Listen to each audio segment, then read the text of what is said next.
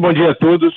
Sejam muito bem-vindos para esse podcast. Nós somos alunos da Faculdade Baiana de Direito. Meu nome é Rafael Campodônio, estou aqui com meu colega. Belmonte, muito prazer. Estamos hoje contando com a honorável presença do doutor Edvaldo Brito, jurista também. E antes disso, queremos parabenizá-lo pelas, pelo resultado das eleições, candidato a vereador, graças a Deus. Esperamos, esperamos que ajude no nosso cenário político, no nosso país também. E hoje ele vai nos ajudar a desenvolver, a explicar sobre um determinado tema que está muito presente hoje na contemporaneidade, chamado a importância das audiências ações de controle de constitucionalidade. Bom dia, uh, Vinícius. Bom dia, Rafael. Então, eu quero cumprimentar a todos e dizer que eu estou à disposição sempre para isso.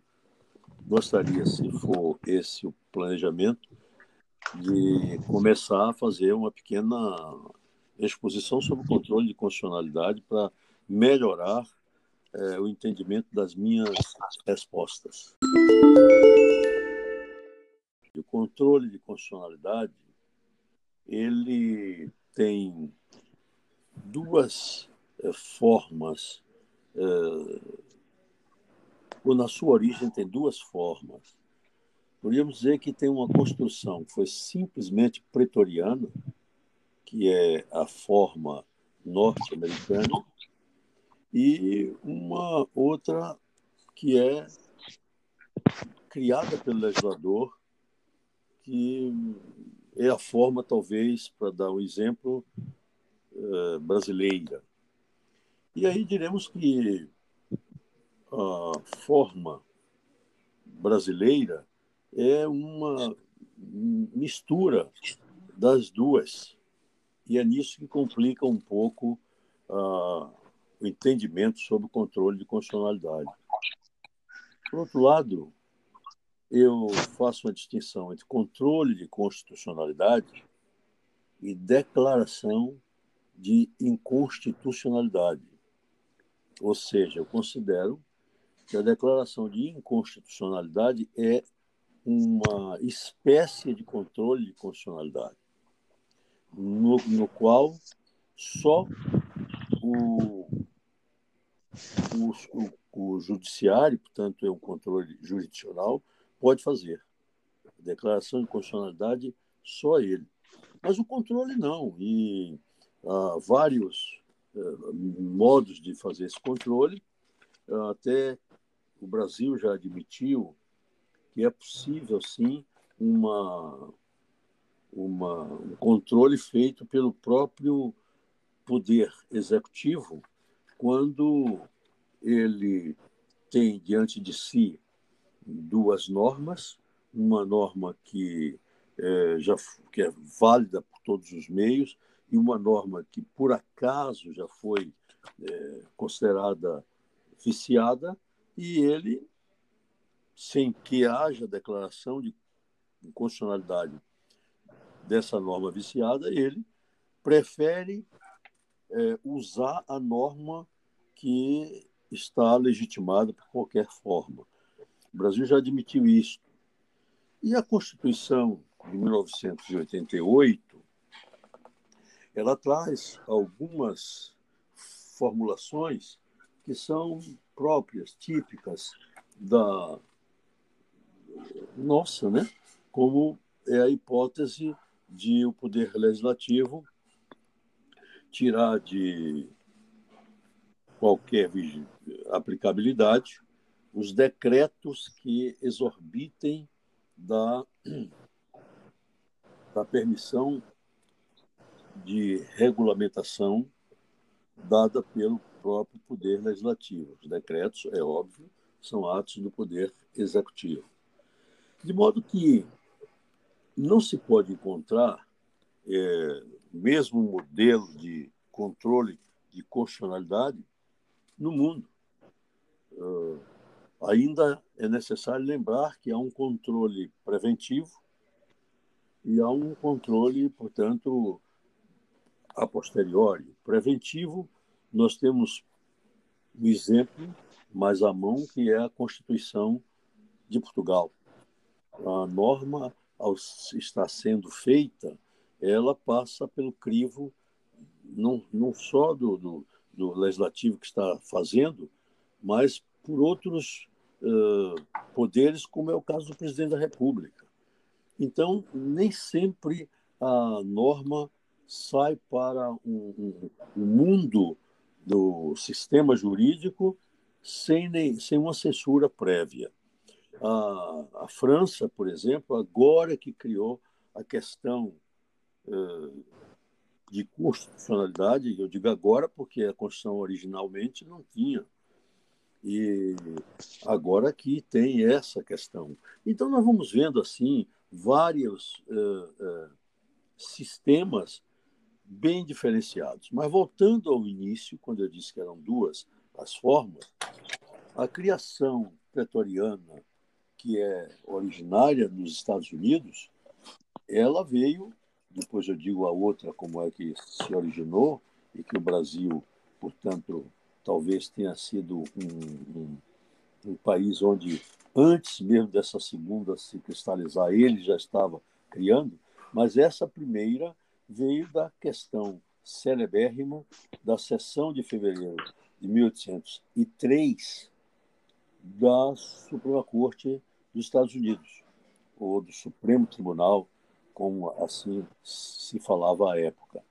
Foi um caso de William Marbury contra James Madison, é o que era o assunto. Esse William Marbury é, tinha sido nomeado juiz de paz, mas o, para o Distrito de Colômbia, mas o secretário de Estado dos Estados Unidos, James Madison, é, não lhe dava posse, digamos assim. E a questão foi parar na Suprema Corte, a primeira questão desse tipo. A Constituição dos Estados Unidos era silente, como é, sobre esse, assunto, e o, o, o, o Marshall, John Marshall, que ao receber o, o assunto, fez três questionamentos. Se havia da parte de Madison uh, o direito àquilo que ele estava requerendo, o segundo, se tivesse ele direito, eh, as leis dos Estados Unidos permitiriam, legitimariam aquele tipo de procedimento. E terceiro, se essas leis permitissem aquele eh, recurso, se esse recurso seria mesmo o, o, o, um, mandamos uh, emitido pelo tribunal. E isso foi lindo, porque é um trabalho que eu sempre dou aos meus alunos. Eu quero declarar que sou professor de jurisdição constitucional há muitos anos, no doutorado e no mestrado da Faculdade de Direito da Universidade Federal da Bahia. Jurisdição constitucional comparada. Então, eu sou obrigado a estudar esses sistemas todos, do mundo todo. Então, diante desse quadro, a bonita decisão de Madison, de, de Marshall, foi no sentido positivo para as três perguntas que foram colocadas. E aí se criou o controle de constitucionalidade por via pretoriana, como eu digo. Mas isso eu estou em 1803. 1803. O Brasil eh, às vésperas da Constituição de 1891, eh, resolveu que seria o caminho mais apropriado eh, fazer isso por via legislativa e fez. Então diremos que o controle de constitucionalidade entre nós ele veio por criação do legislador. E só muitos anos depois, quer dizer, 1920, é que Kelsen teve a brilhante ideia de, de, de construir eh, realmente o controle de constitucionalidade pela via normativa, quando ele propôs isto no projeto da Constituição da Áustria, dessa época que eu me referi. Ele próprio chegou a ser é, membro da, da, da, da, da Corte Constitucional. É evidentemente que todos sabemos informar isso, porém, é bom que lembremos que a Inglaterra, que é mãe, portanto, dos Estados Unidos nesse ponto, a Inglaterra também tem seu controle de constitucionalidade, só que é de modo diferente, porque como não há uma constituição sistematizada com artigos e coisas dessa natureza, ou seja, não é uma constituição escrita, mas é uma composição de alguns documentos, como a Magna Carta de 1215, a Petição de Direitos de 1628, a Lei do habeas corpus, 1679, é, a Declaração de Direitos de 1689.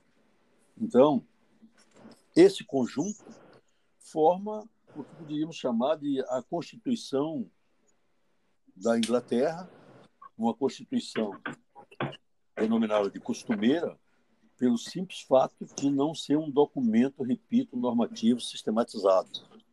Há confusão de algumas pessoas de que direito costumeiro é, é assim pegar o costume no meio da rua e dizer vamos ver o que, é que diz o costume. Costume não diz nada. Né? Costume é uma, é uma, é uma, é uma manifestação, vamos dizer, do espírito humano. Pois bem, na Grã-Bretanha, é, portanto, o próprio rei é citado pessoalmente, embora de uma forma respeitosa, e jamais deixou de se conformar com as decisões judiciais. Então, o controle de constitucionalidade ele tem duas é, formas, é, ou na sua origem tem duas formas. Podríamos dizer que tem uma construção que foi simplesmente pretoriana, que é a forma norte-americana, e uma outra que é criada pelo legislador, que é a forma, talvez, para dar um exemplo, eh, brasileira. E aí diremos que a forma brasileira é uma mistura das duas. E é nisso que complica um pouco uh, o entendimento sobre o controle de constitucionalidade. Por outro lado, eu faço uma distinção entre controle de constitucionalidade e declaração de inconstitucionalidade. Ou seja, eu considero que a declaração de inconstitucionalidade é uma espécie de controle de constitucionalidade, no, no qual só o, o, o, o judiciário, portanto, é um controle jurisdicional, pode fazer.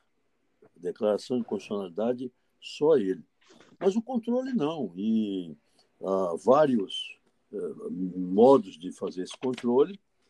Até o Brasil já admitiu que é possível, sim, uma, uma, um controle feito pelo próprio poder executivo quando ele tem diante de si duas normas, uma norma que é, já que é válida por todos os meios e uma norma que por acaso já foi é, considerada viciada e ele sem que haja declaração de constitucionalidade dessa norma viciada, ele prefere é, usar a norma que está legitimada por qualquer forma. O Brasil já admitiu isso. E a Constituição de 1988, ela traz algumas formulações que são próprias, típicas da nossa, né? Como é a hipótese de o poder legislativo tirar de qualquer aplicabilidade os decretos que exorbitem da, da permissão de regulamentação dada pelo próprio Poder Legislativo. Os decretos, é óbvio, são atos do Poder Executivo. De modo que não se pode encontrar é, mesmo modelo de controle de constitucionalidade no mundo. Uh, ainda é necessário lembrar que há um controle preventivo e há um controle, portanto, a posteriori. Preventivo, nós temos um exemplo mais à mão, que é a Constituição de Portugal. A norma, ao estar sendo feita, ela passa pelo crivo não, não só do, do, do legislativo que está fazendo, mas por outros uh, poderes, como é o caso do presidente da República. Então, nem sempre a norma sai para o um, um, mundo do sistema jurídico sem, nem, sem uma censura prévia. A, a França, por exemplo, agora que criou a questão uh, de constitucionalidade, eu digo agora porque a Constituição originalmente não tinha.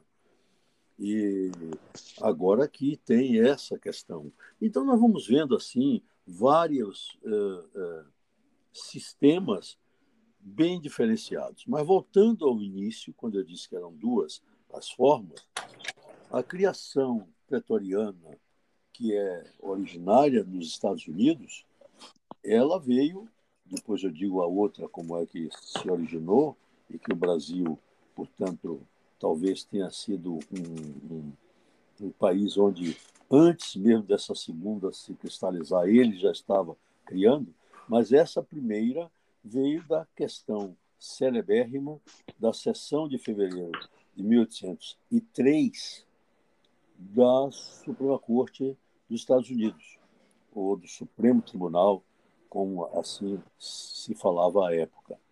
Foi um caso de William Marbury contra James Madison, é o que era o assunto.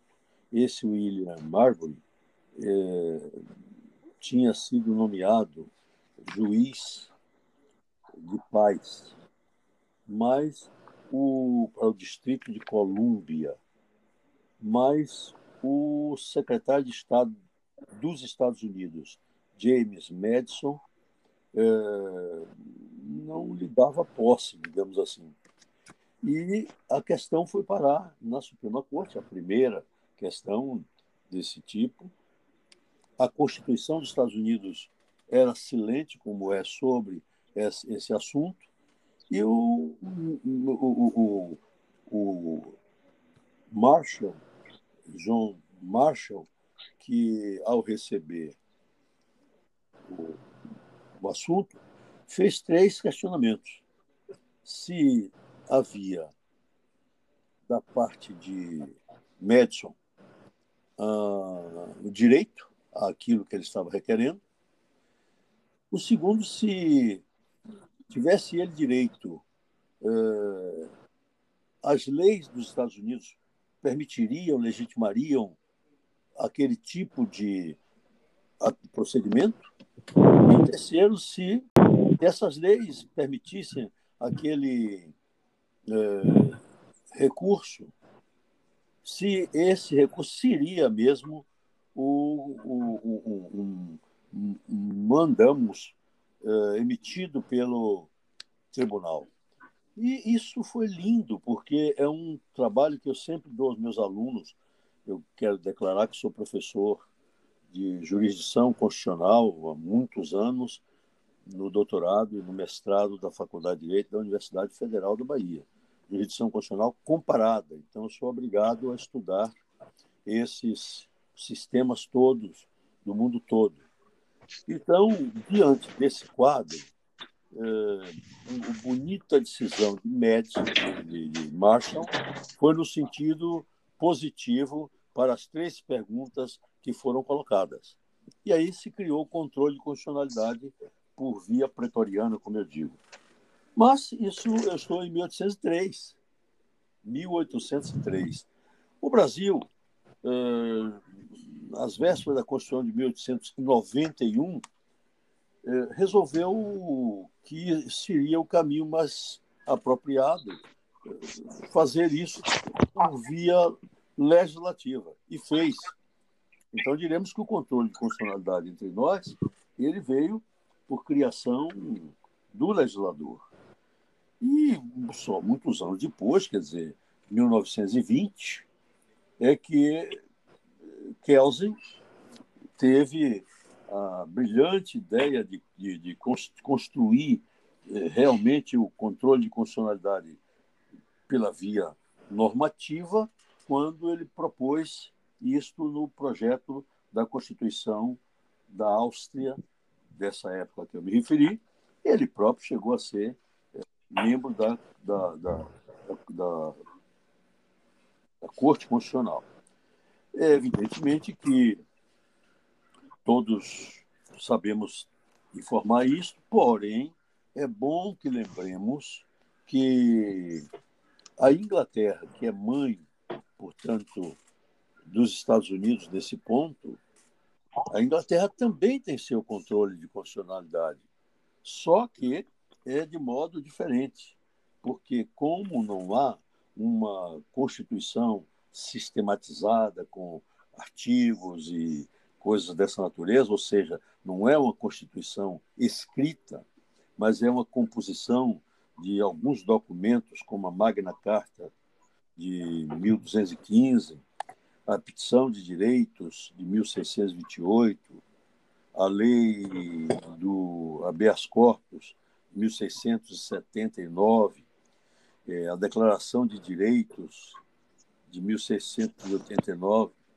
Então, esse conjunto forma o que poderíamos chamar de a Constituição da Inglaterra, uma Constituição denominada de costumeira, pelo simples fato de não ser um documento, repito, normativo sistematizado.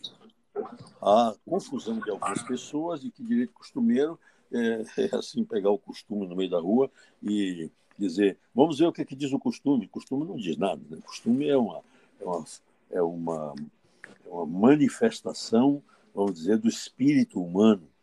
Pois bem, na Grã-Bretanha, é, o próprio rei é citado pessoalmente, embora de uma forma respeitosa, e jamais deixou de se conformar com as decisões judiciais.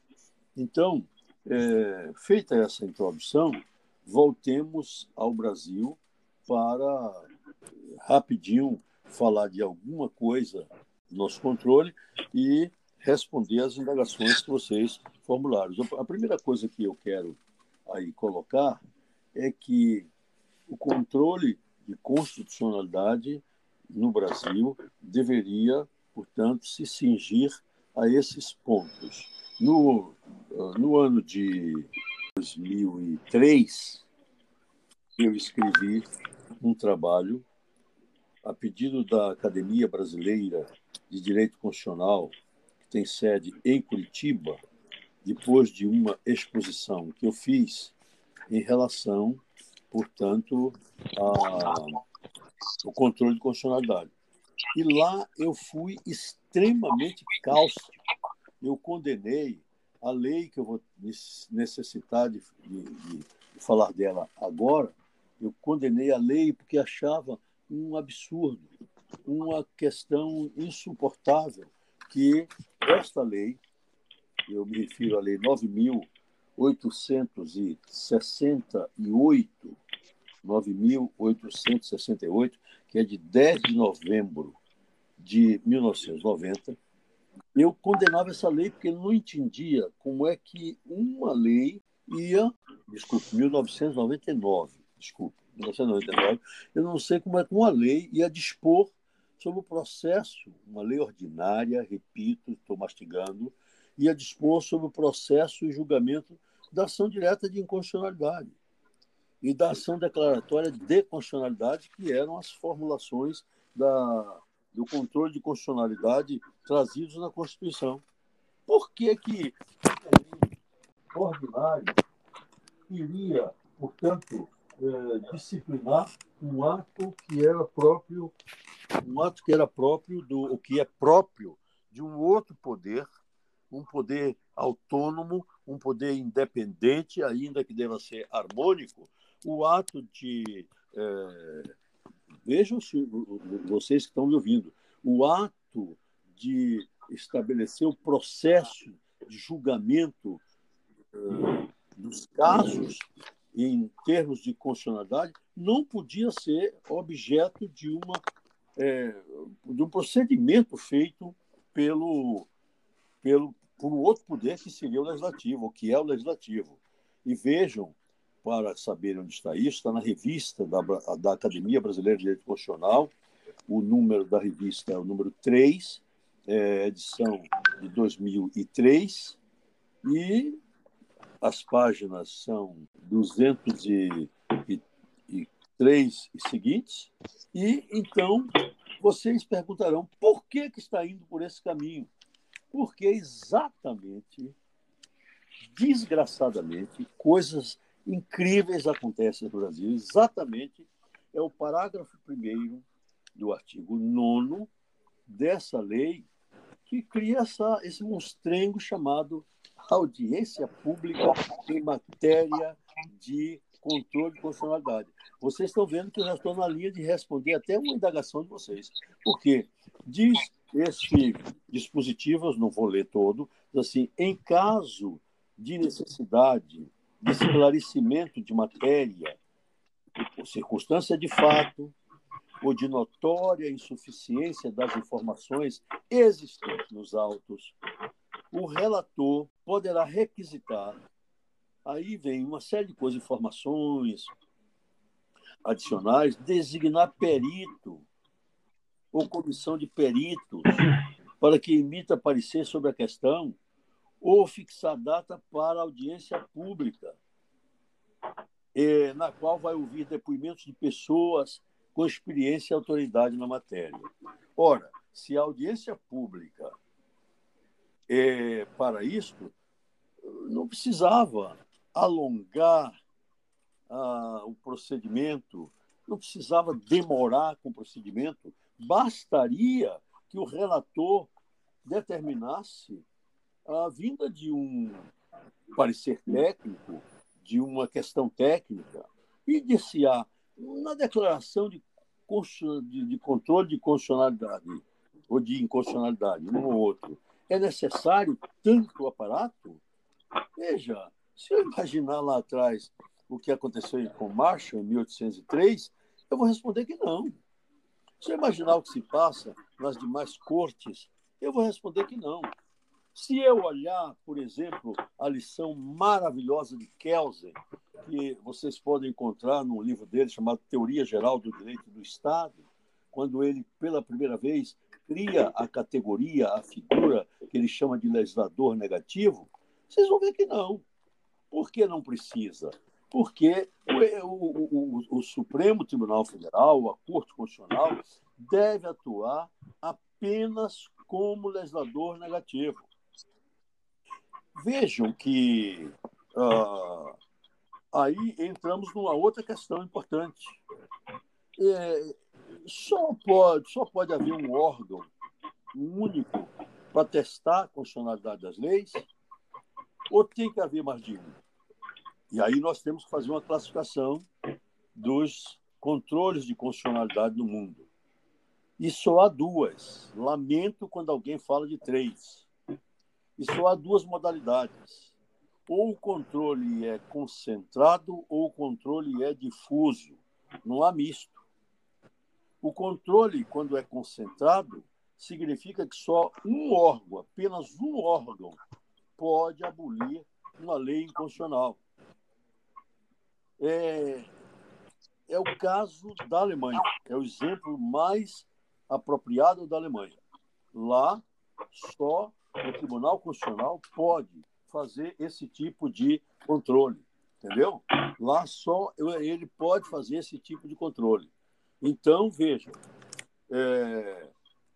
há outra hipótese, que aí nós chamamos de controle é... É...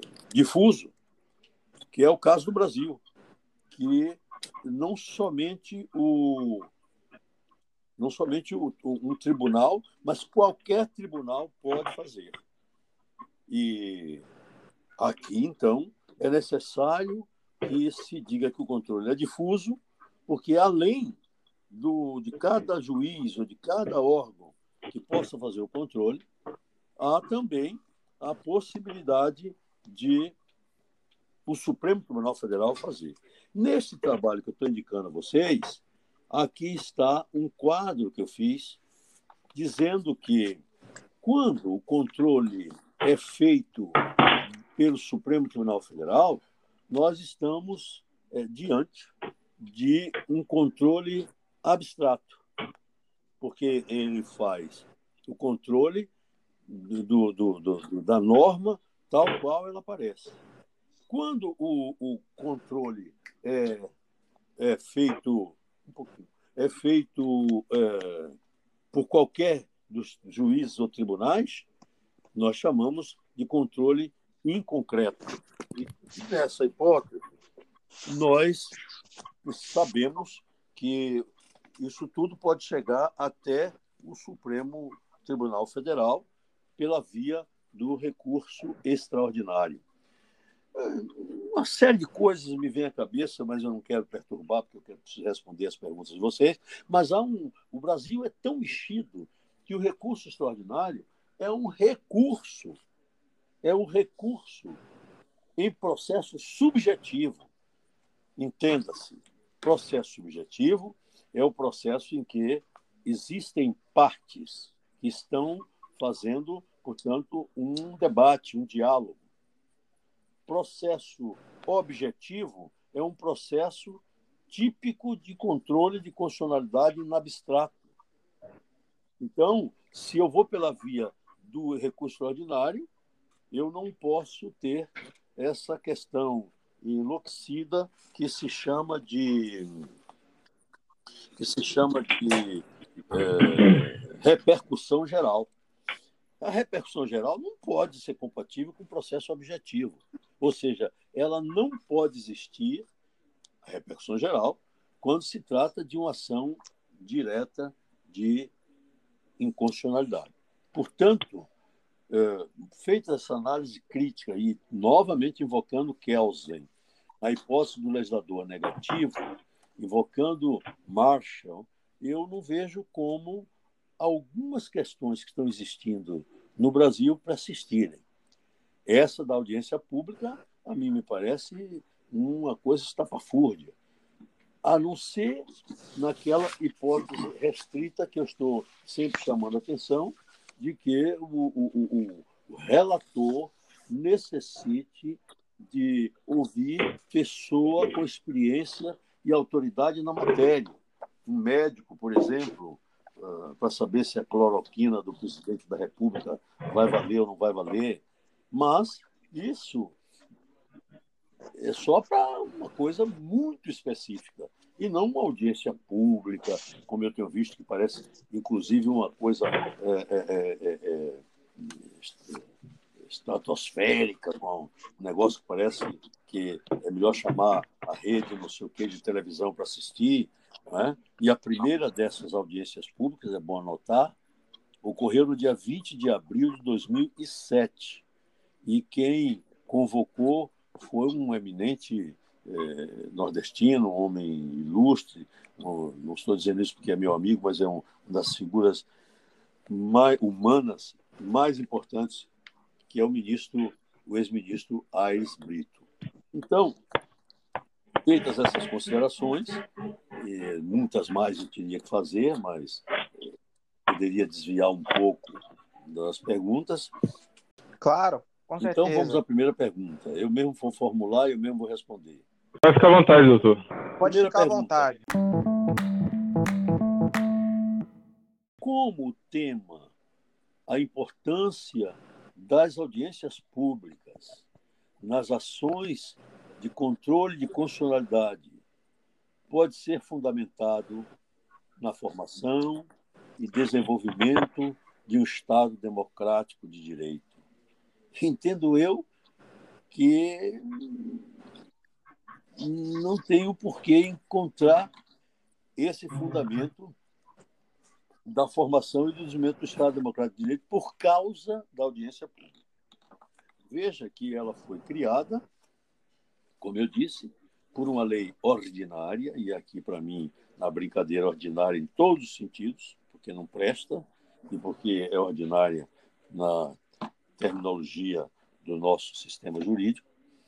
Veja que essa audiência só tem um sentido.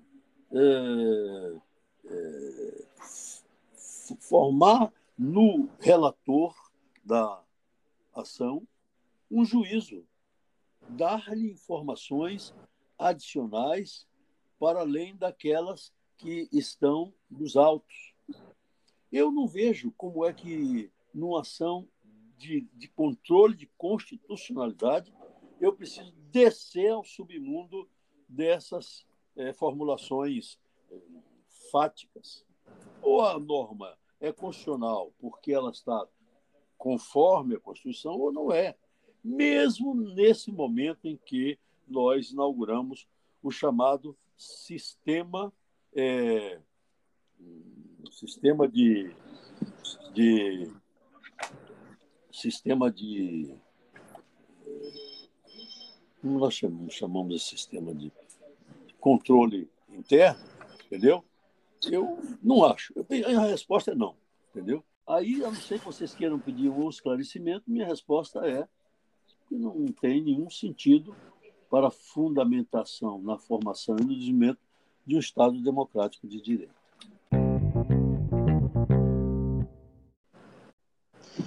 De que maneira a realização das audiências públicas dentro das ações de controle da constitucionalidade estão sendo no atual estágio em que se encontra a sociedade brasileira, como também da vivência constitucional do Estado.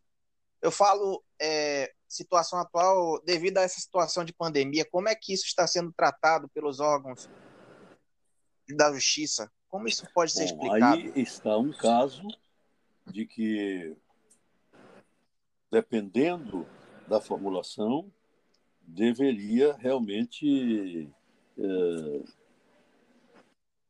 o, o, o, relator se assenhorear de alguma coisa. Mas então voltemos ao esclarecimento que eu dei.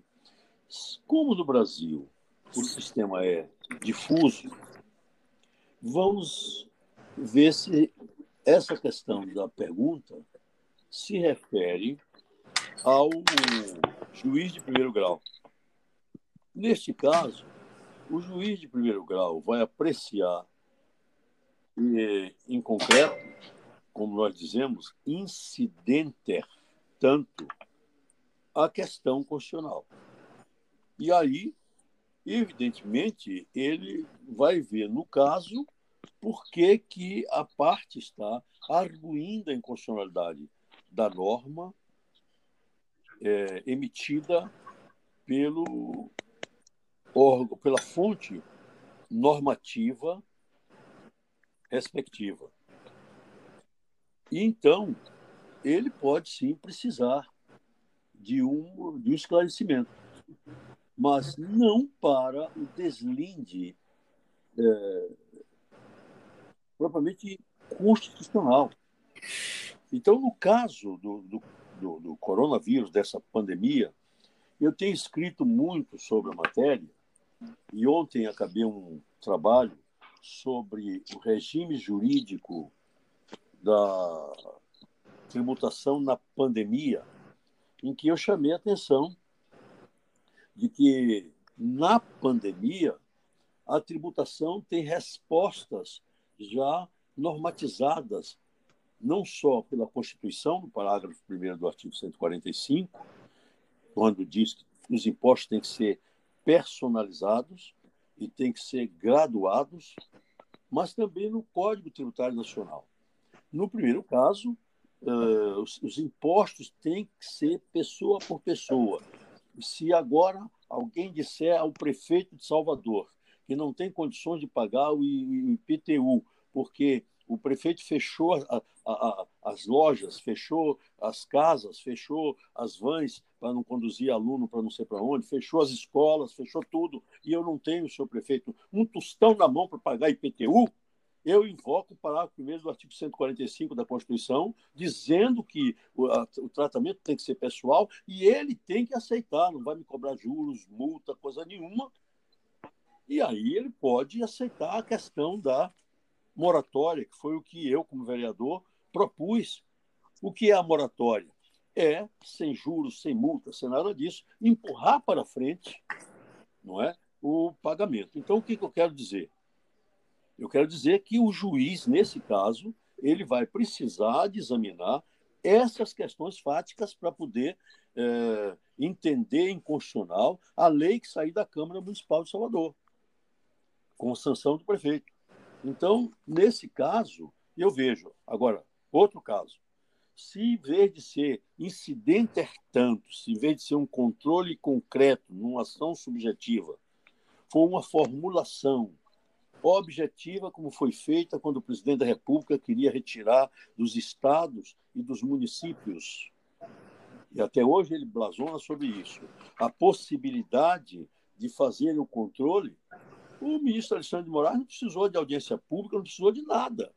Ele entendeu que, se isto é uma federação, ele entendeu que, aplicando o artigo 18 da Constituição, ele entendeu, repito dez vezes, que se tratava de um abuso do presidente da República, porque os prefeitos e os governadores, por ser isto uma federação, eh, dirigiam entes federados autônomos, autônomos nos termos da Constituição. Foi só isso, não precisou de audiência pública, não precisou, portanto, de, de nada para que nós estivéssemos diante de uma sociedade brasileira com a vivência constitucional do Estado. Sim, grato. É, o controle de constitucionalidade é uma atividade que visa garantir a supremacia do poder da Constituição em face das, das demais leis.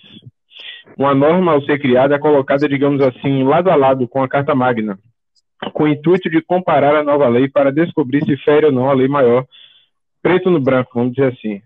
Por que então a necessidade da participação popular nesse processo? A resposta eu já vou dar pelo, pelo fim da pergunta. Nenhuma necessidade de participação popular no processo.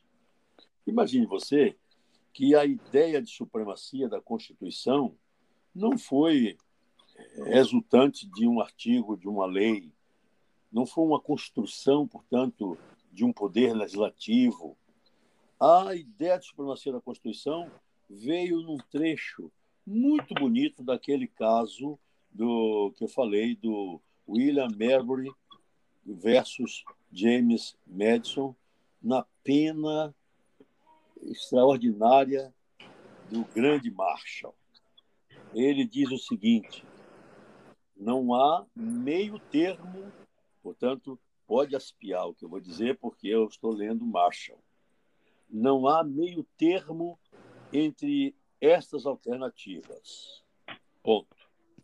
A Constituição ou é uma lei superior e predominante e, tá, e lei imutável pelas formas ordinárias, portanto, a primeira alternativa, ou continua marcha, segunda alternativa, ou está no mesmo nível, conjuntamente com as resoluções ordinárias da legislatura.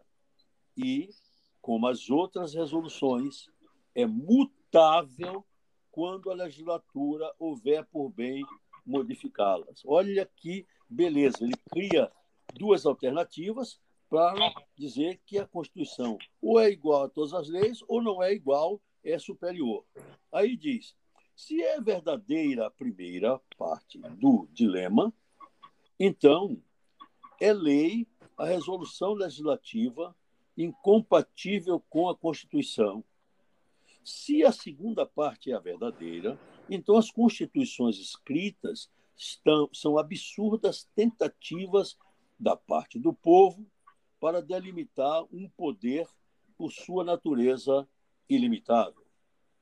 É dizer, certamente todos quantos fabricaram constituições escritas consideraram tais instrumentos como uma lei fundamental e predominante da nação e, conseguintemente, a teoria de todo governo. Ora, isso eu estou no século XIX, portanto, início do século XIX. Só que no fim do século XVIII, o abade é, construiu a teoria do poder constituinte. A primeira vez no mundo que surgiu essa expressão poder constituinte foi nele. Então, o que é que Marshall, no começo do século XIX, estava dizendo? Ele queria confirmar as ideias do Abade Sieyès. Por conseguinte, a resposta a essa terceira pergunta é, como eu disse, que não há necessidade da participação popular nesse processo, porque desnatura a sua, a sua natureza, desnatura, e desculpe fazer esse jogo, mas eu fiz de duas palavras parecidas, quase um, um, uma, uma coisa para repetir, né? Desnatura a natureza, tira a natureza.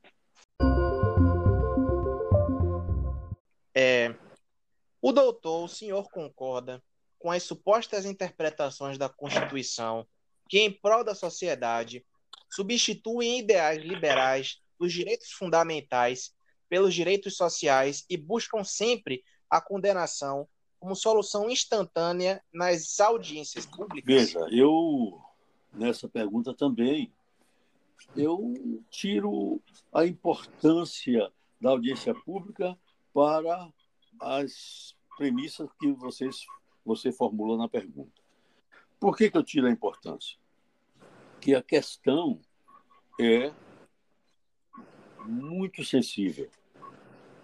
É, a, a, a, uma Constituição ela é feita num tempo com o propósito de ser, não diria eterna, mas ter uma estabilidade tal que, como a dos Estados Unidos da América, que, passado tanto tempo, você tem um número ínfimo de alterações, mas sempre para confirmar a natureza o, da sua origem.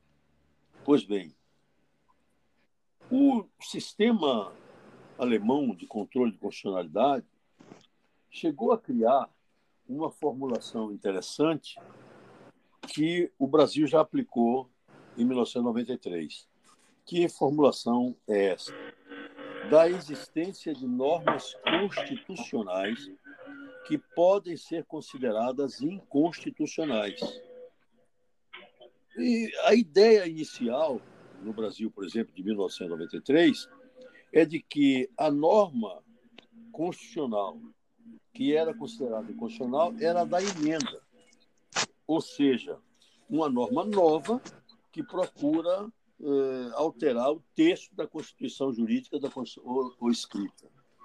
Mas o sistema alemão não é só disto. Ele entende também que há normas da própria Constituição que não estão tocadas por nenhuma emenda nem nada, mas que elas tomam um rumo na aplicabilidade que elas se tornam constitucionais.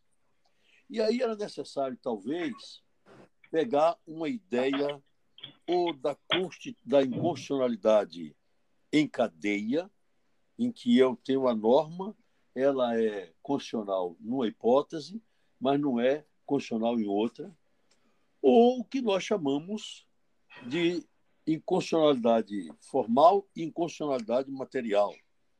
Isso foi uma ideia trazida para o direito brasileiro pelo grande Bilac Pinto, que em 1940 escreveu sobre esse assunto, em relação às normas tributárias. Explico eu. Explico talvez com um exemplo, que eu não gosto de exemplo para explicar alguma coisa, mas como é um pouquinho complicado, é melhor o exemplo. Imagine vocês que no governo do presidente Fernando Henrique Cardoso, houve uma crise energética parecida com essa que está no Amapá. Só que foi no Brasil todo. E a isso nós chamamos aquele tempo de apagão. Esse apagão de Fernando Henrique levou a que ele estabelecesse algumas regras restritivas do consumo de energia elétrica.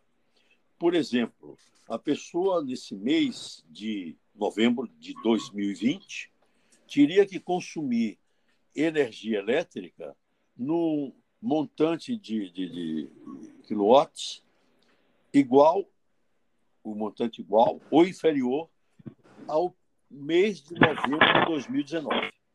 Muito bem. Aí começaram a contestar essa formulação dessa norma de Fernando Henrique. Ele se socorreu da ação declaratória de constitucionalidade e foi ao Supremo Tribunal Federal para que o Supremo respondesse se aquelas restrições que ele estabeleceu por aquelas normas, se aquelas restrições eram constitucionais ou não. O Supremo declarou, portanto, respondeu, declarou que as normas em si eram constitucionais.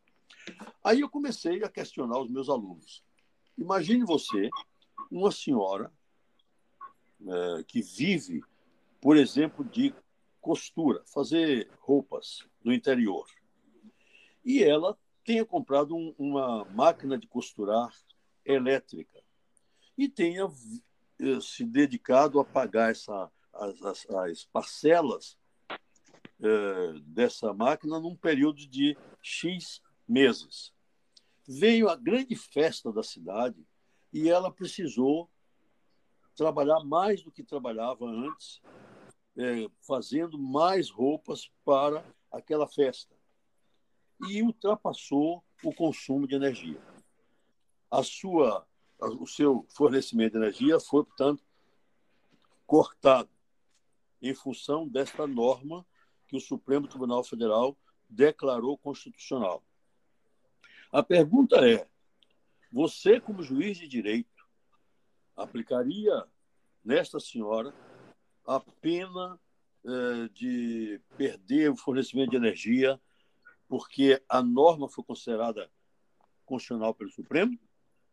Então eu respondia para o aluno: você não pode fazer isso, porque o juiz terá que examinar no caso concreto, uma vez. No caso concreto, duas vezes.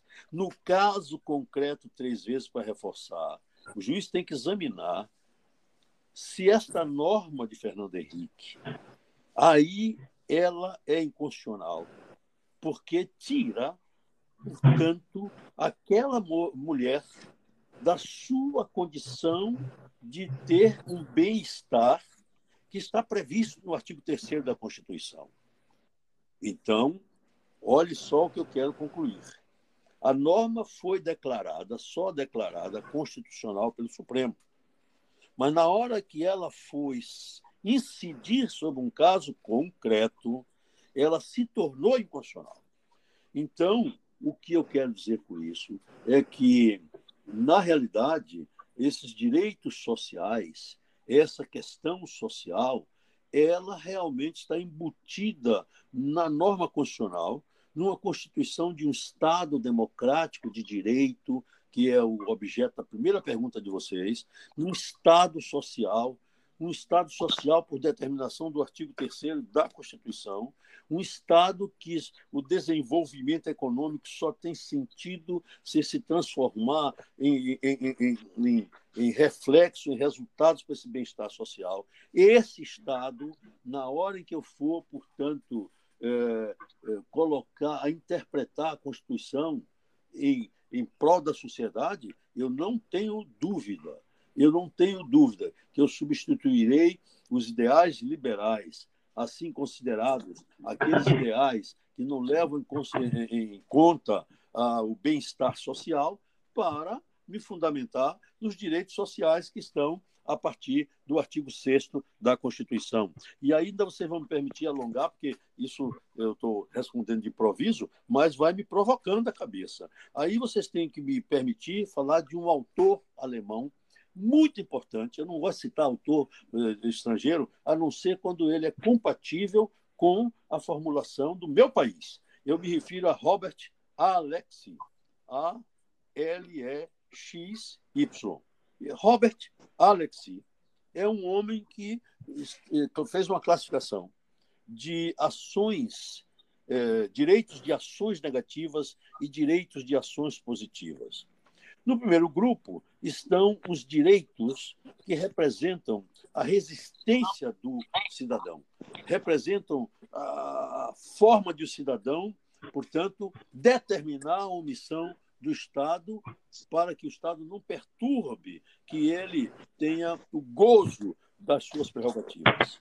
Aí esse grupo está no artigo 5 da Constituição. Os direitos, portanto, a ações positivas, eles estão arrolados entre os direitos sociais no artigo 6 da Constituição. Porque ali, quando eu digo que a saúde é um direito de todos, a educação é um direito de todos, eu estou me referindo à caracterização de direitos sociais. Quando eu digo que a saúde é um direito de todos, não significa que o Estado vai dar saúde a cada um dos 210 milhões de brasileiros. O Estado não pode é, deixar de propiciar os elementos necessários a que se possa exercer os direitos à saúde. Mas lá no 196, quando a Constituição diz que também a saúde é um dever do Estado, está dizendo que o Estado não pode deixar de eh, promover os meios para que essa saúde seja direito de todos. E, às vezes, para isso, ele tem que restringir a liberdade de um ou de outro, para que, eh, no conjunto, permita a todos. Isso já, aliás, era conhecido, como é o caso do Código Penal, que traz no artigo 267 um crime chamado crime de epidemia. Né? E o Código, Tributário, o Código Penal não é de hoje, é da década de 40.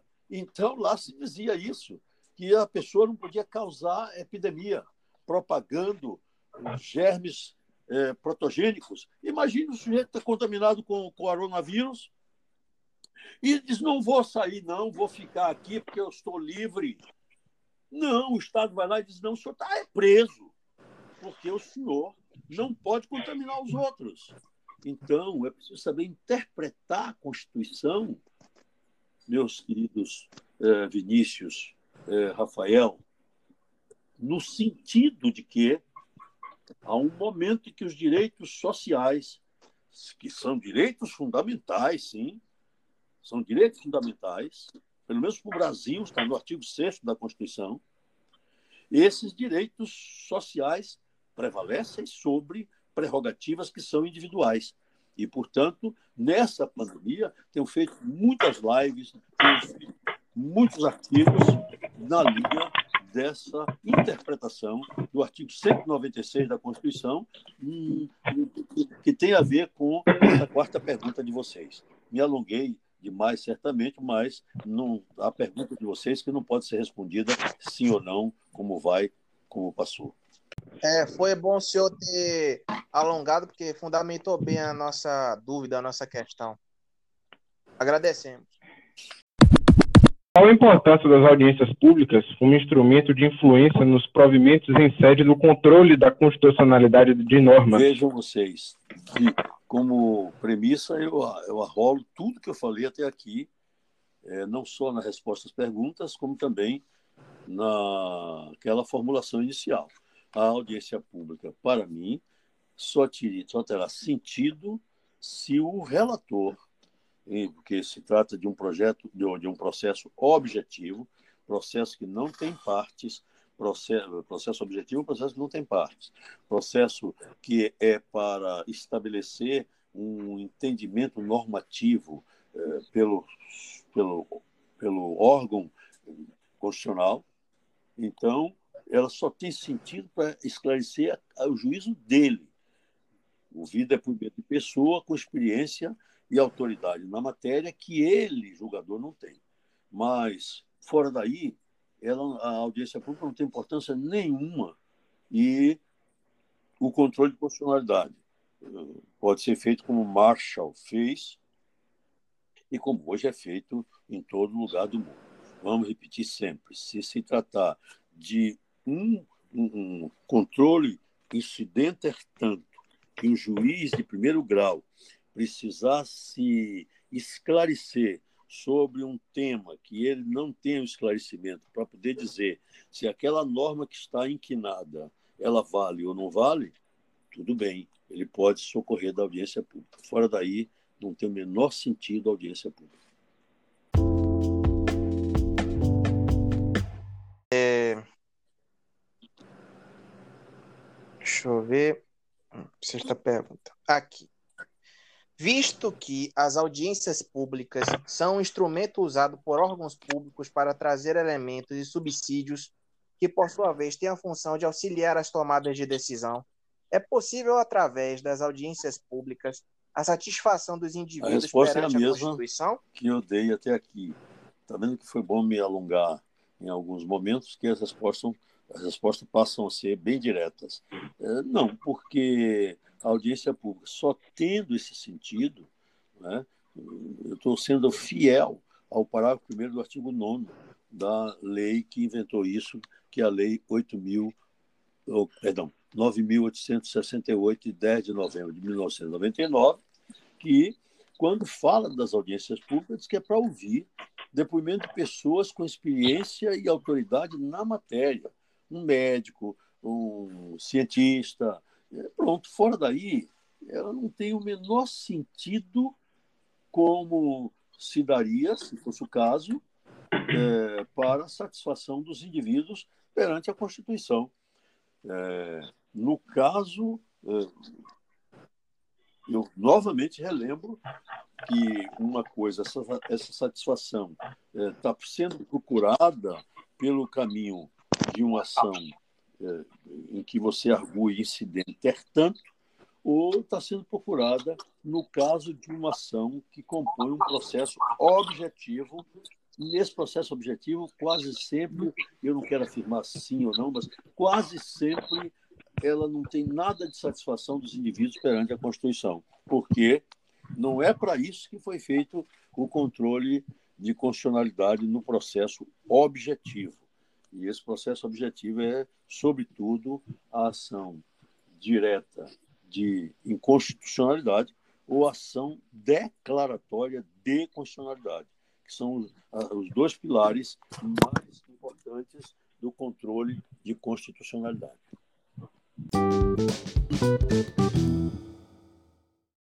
Doutor Edivaldo, é, qual a opinião de Vossa Excelência sobre o histórico de audiências públicas realizadas pelo Supremo Tribunal Federal no controle de constitucionalidade?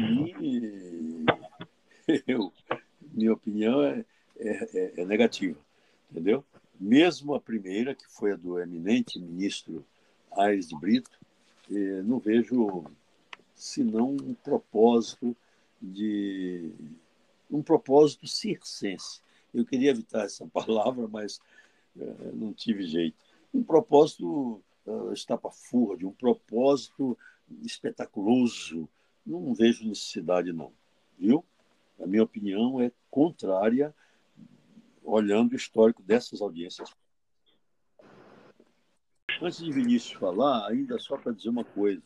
Eu me esqueci de dizer que, além dessas duas leis, a 9.868 de 1999, a 9.882 também de 1999, porque a primeira é sobre uh, o controle de constitucionalidade eh, estricto senso. E a segunda é a arguição de descumprimento de preceito fundamental, eh, essas duas leis elas motivaram uma emenda regimental que, se eu não estou enganado, o número é 29, no ano de 2009, aos artigos 13, inciso 17 e 21, inciso também 17 do regimento interno do Supremo Tribunal Federal.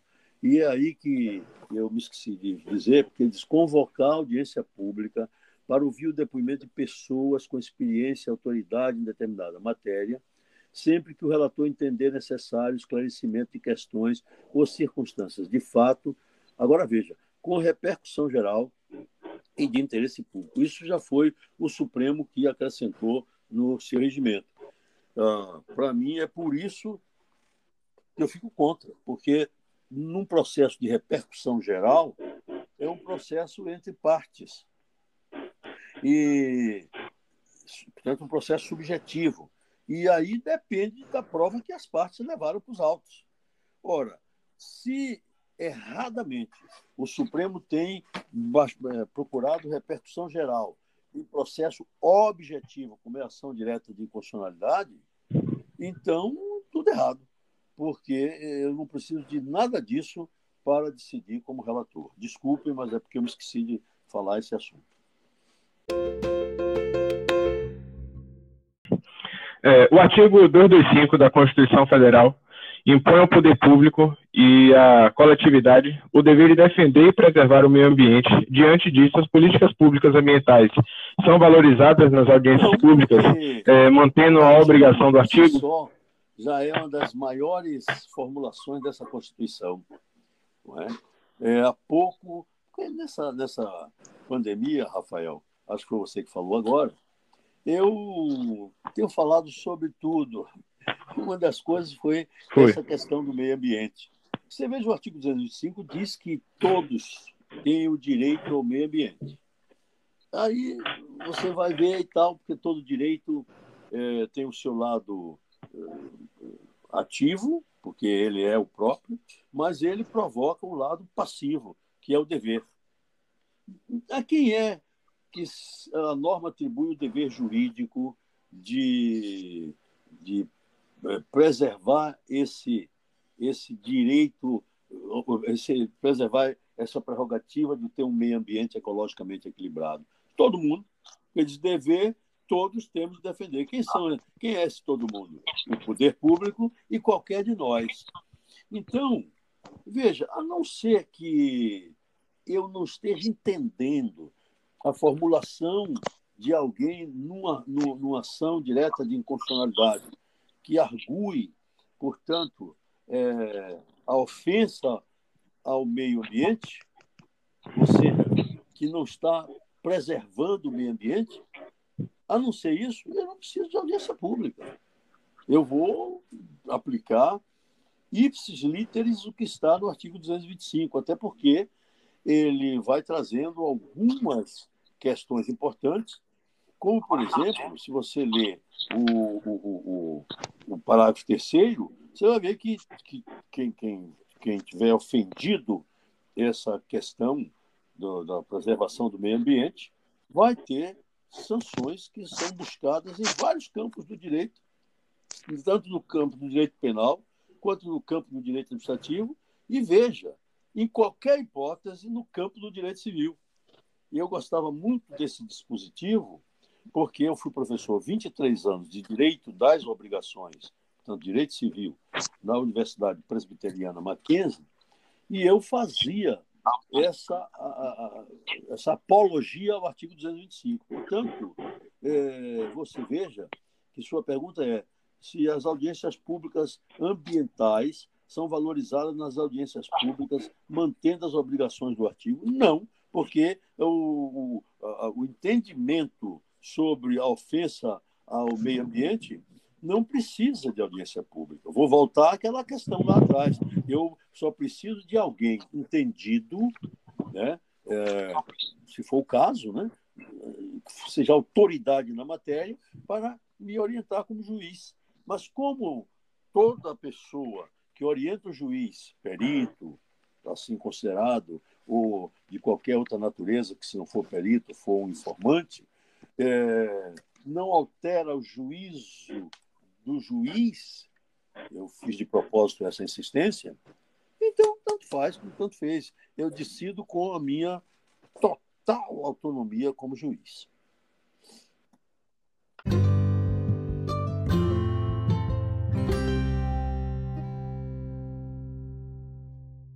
Muito bem. É, eu gostaria de mais uma vez agradecer é, ao tempo disponibilizado de Vossa Excelência para para nós aqui. Para mim, como aluno de direito, é uma imensa honra podendo estar podendo ter essa oportunidade de ter essa entrevista. Vamos compartilhar também é, todo, todo esse podcast aqui no aplicativo do Spotify. E se Vossa Excelência quiser agora fazer alguma consideração final, o, a palavra está franqueada. Eu quero. Eu quero é agradecer a vocês. Ah, Por favor, fique à vontade.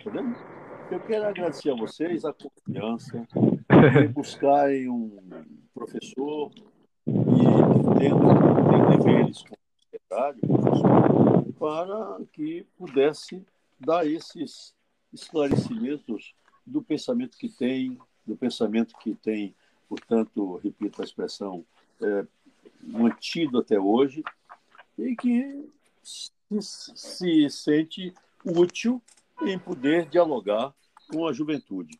Eu não vejo Rafael, não vejo Vinícius, nada mais importante para a solução dos problemas brasileiros do que a juventude. Quem supuser que um político, que um salvador da pátria, um sassá no tema da vida, que vai assumir a presidência da República, vai salvar o mundo, o prefeito, o governador, está errado.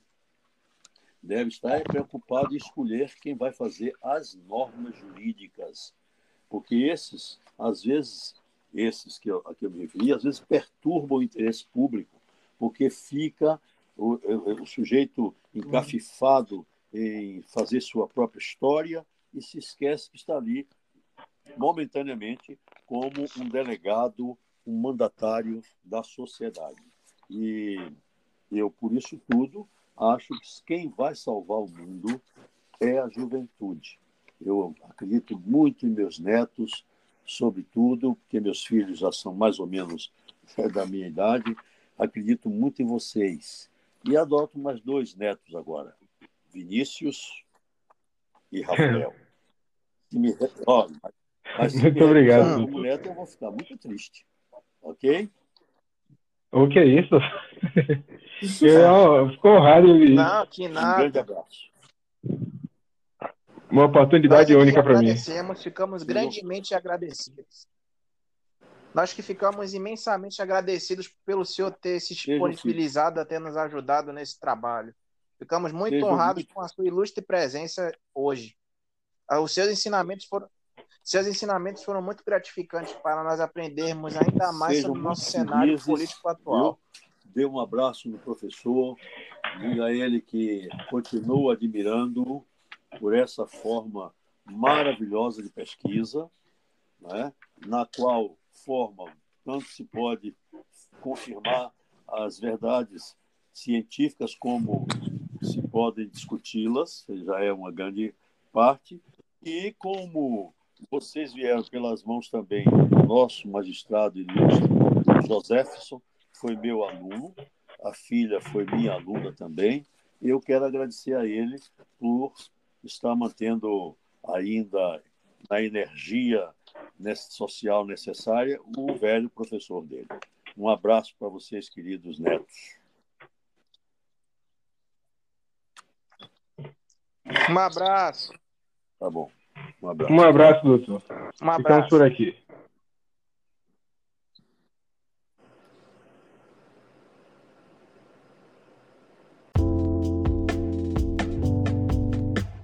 Bom, a partir dessa entrevista com o Dr. Edivaldo Brito e nossos colegas Vinícius Belmonte e Rafael Campodônio, nós iremos falar um pouco sobre a reflexão do grupo a respeito da importância das audiências públicas no controle de constitucionalidade. Primeiramente, as audiências públicas, elas são reuniões públicas com a presença de vários setores da sociedade e autoridades. Essas audiências são feitas com o intuito de trazer é, melhorias para o meio social. São um exemplo de democracia que está reconhecida e permitida na Constituição, no artigo 58, o qual diz o seguinte: o Congresso Nacional e suas casas terão comissões permanentes e temporárias, constituídas na forma e com as atribuições previstas no respectivo regimento ou no ato de que resultar sua criação. Bom, com esse artigo, portanto, nós podemos perceber que as audiências públicas são um direito popular muito importante. Afinal, a própria sociedade deve apontar os problemas do cotidiano, porque muitas vezes eles, esses problemas não são perceptíveis aos órgãos públicos. Bom, em paralelo a esse direito, existe também o controle de constitucionalidade, o qual pode ser feito de várias formas, não só pelo, pelo próprio poder, pelo poder executivo, como também pelo poder judiciário. E assim como o doutor Edivaldo mencionou na entrevista, o controle tem duas formas, tanto a forma norte-americana é, e outra forma que é criada pelo legislador.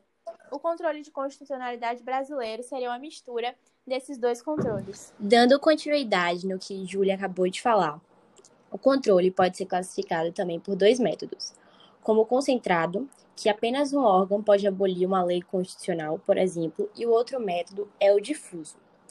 É, esse método, é, qualquer tribunal pode realizar o controle constitucional e o juiz de primeiro grau, como o doutor Edivaldo falou, deve analisar, no caso, a parte que está emitida pela fonte normativa. E esse método difuso é o que o Brasil adota. Sendo assim, é, podemos afirmar que o controle constitucional no Brasil pode ser realizado por qualquer tribunal estadual, com o intuito de verificar a conformidade da lei ou de um decreto, por exemplo, que estão contidos na Constituição. Então, as audiências públicas têm um papel importante no, na sociedade, porque elas garantem que alguns temas, alguns problemas sejam debatidos, alguns problemas sociais, para serem minimizados. E é importante ressaltar também, né, nesse período que estamos vivendo, que no período atual de pandemia, tiveram várias mudanças nas questões das audiências públicas por medidas restritivas e de segurança. É, além disso, algo que foi debatido na entrevista e bastante importante é que a ideia de supremacia da Constituição é algo muito observado no Brasil, e essa ideia foi fruto da influência norte-americana. Então, os Estados Unidos influenciou o Brasil a tratar a Constituição com certa hierarquia e supremacia sobre as demais leis, ou seja, a Constituição é um conjunto de normas que deve estar acima de tudo, inclusive das leis criminais, administrativas, civis. Por aí vai. Pronto.